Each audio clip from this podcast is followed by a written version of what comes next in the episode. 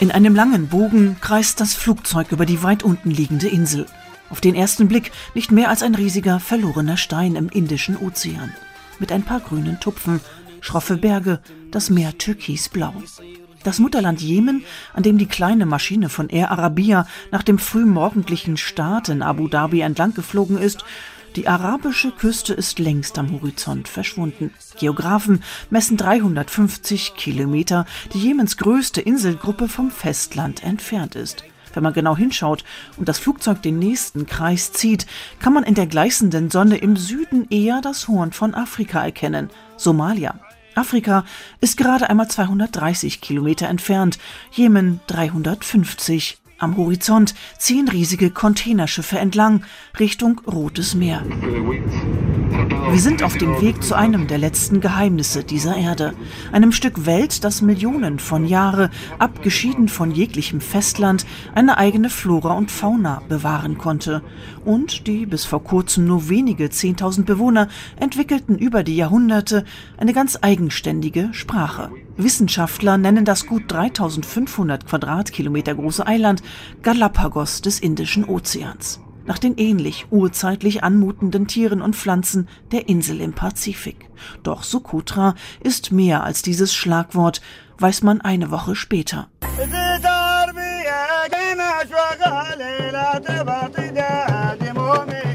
Socotra das klingt magisch, wenn man den Berichten traut, die es von dem Weltreisenden Marco Polo gibt. Und die sind gut 700 Jahre alt. Die Inselbewohner seien allesamt Zauberer, die die Natur verhexten, meinte der Italiener, der im 12. Jahrhundert als erster Europäer lange am Hof des chinesischen Kaisers lebte und auf der Schiffsroute dort vorbeifuhr. Davor haben die Griechen über diesen Fels im Ozean geschrieben. In dem 2000 Jahre alten ägyptisch-römischen Werk zur damaligen Seefahrt Periplus Maris Erythrae ein Unikat innerhalb der gesamten antiken Überlieferungen.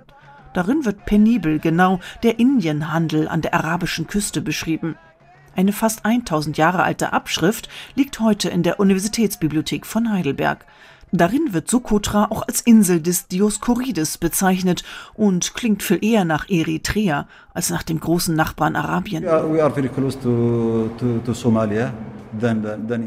Ja, wir sind näher an Afrika gelegen. Somalia ist viel näher als der Jemen, aber wir haben keine Verbindungen dorthin.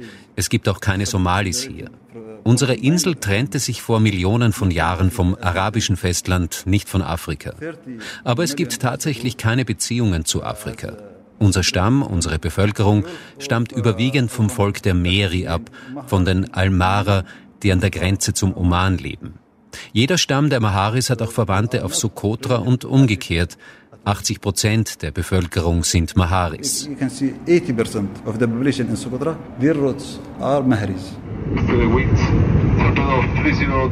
Langsam kommen die Berge näher, die zerklüfteten Felsen an der unregelmäßigen Küste. Als sich die heutige Insel Sokotra von der arabischen Halbinsel abspaltete, schoben sich vor 780 bis 600 Millionen Jahren tektonische Platten übereinander, bildeten pittoreske geologische Formationen, längs verlaufende und dann steil ins Meer abfallende Gesteinsschichten, an denen wir einige Tage später entlangfahren werden. Noch immer entfernt sich das Eiland pro Jahr um 18 Millimeter vom Festland, sagen Wissenschaftler. Die porösen Felsen mit Unmengen an Höhlen und Spalten, in denen die Menschen früher lebten, sind auch heute noch in Bewegung.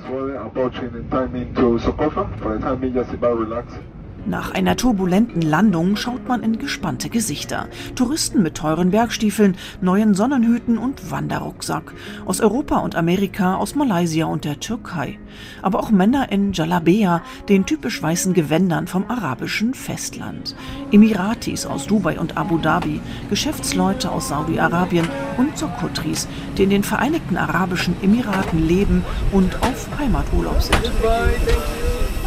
Draußen zerrt der Wind an den Haaren, weht den einheimischen Frauen den Nikab, die schwarzen Kopftücher davon, obwohl gerade nicht die berüchtigte Windsaison ist, wie von Juni bis Oktober.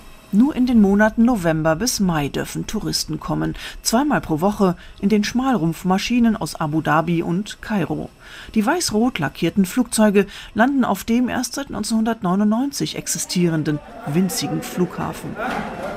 Das helle, moderne Empfangsgebäude neben der einzigen Start- und Landebahn wurde den Sokotris 2003 von iranischen Firmen hingestellt.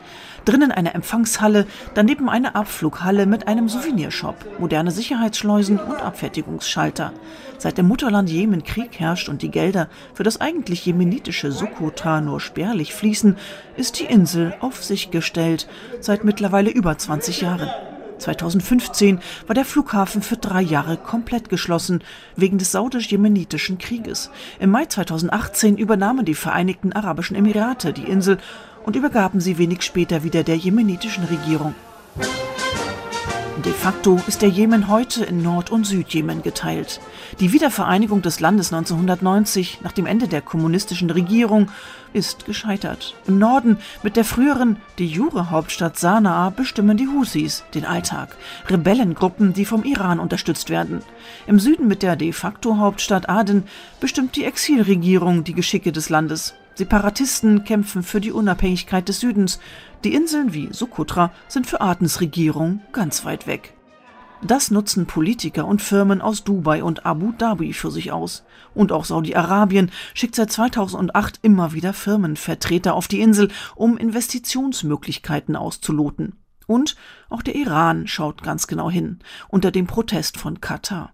Die Insulaner hätten damit kein Problem, lächelt Ahmed Afra, der jüngste Sohn des letzten Sultans von Sokotra, dem bis 1967 existierenden Sultanat Macha. Uh, uh, Die Hilfe von den Emiraten beruht auf einem Agreement mit der Regierung des Jemen. Wir begrüßen das als Sokotri. Für uns sind die Emirate wie Familie. Wir haben mit den Golfstaaten sehr gute Beziehungen. Viele von unseren Landsleuten leben in den Emiraten.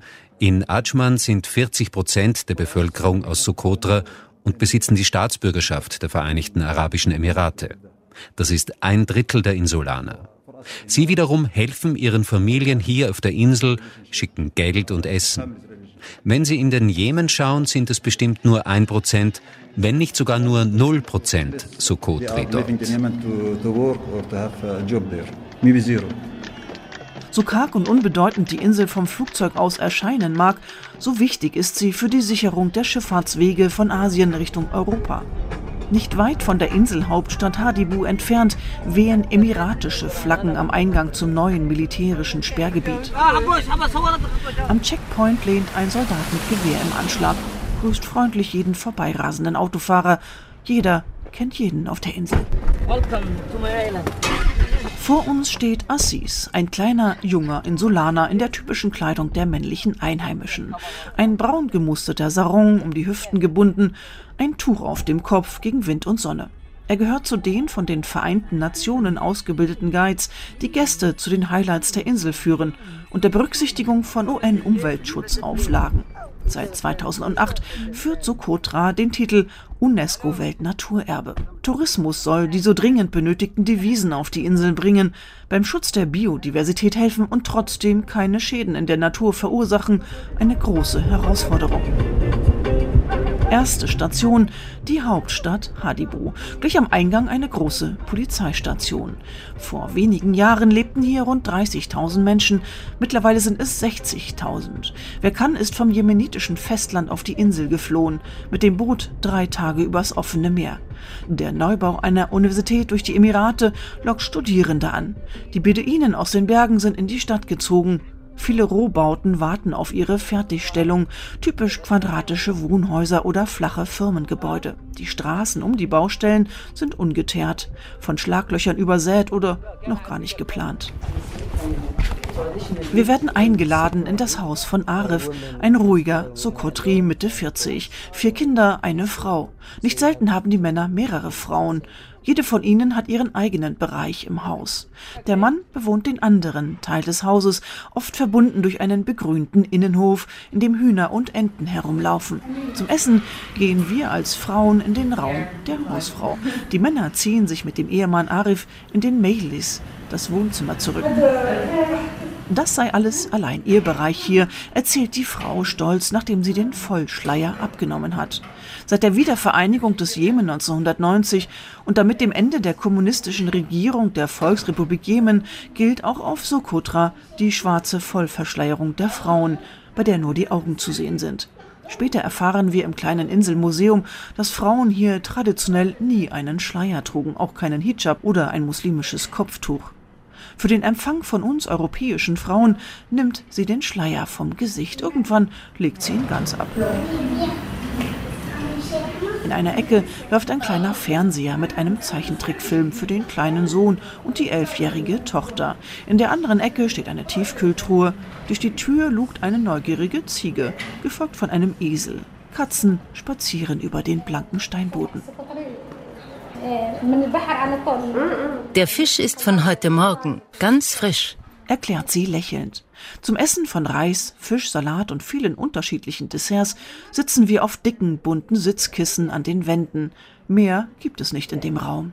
Durch die geöffneten Haustüren weht frischer Wind. Die Schuhe, oft nur Schlappen aus Leder oder Flipflops, stehen generell vor der Tür. Das Gemüse und das meiste Obst werden importiert. Hier wächst nichts aufgrund des starken Windes. Es gibt ein paar Gewächshäuser von den Emirates, wo Tomaten, Gurken und Auberginen wachsen, aber eigentlich wird alles aus dem Ausland hergeflogen. Was haben die Menschen auf Sokotra gegessen, als es noch keinen Flughafen gab und keine Gewächshäuser, keine Importprodukte, wollen wir wissen? Im Prinzip vor allem Nüsse, Ziegenfleisch, Fisch und gekochte Blätter, erzählt sie.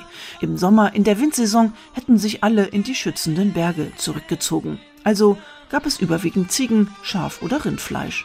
Im Winter kehrten alle ans Wasser zurück. Es gab Fisch, Hummer und Krabben. Eine Woche quer über die Insel liegt vor uns mit Jeep und Zelt, mit den zwei einheimischen Arif und Aziz. Hotels gibt es nicht außerhalb der Hauptstadt und das soll auch so bleiben, geht es nach den Sokotris.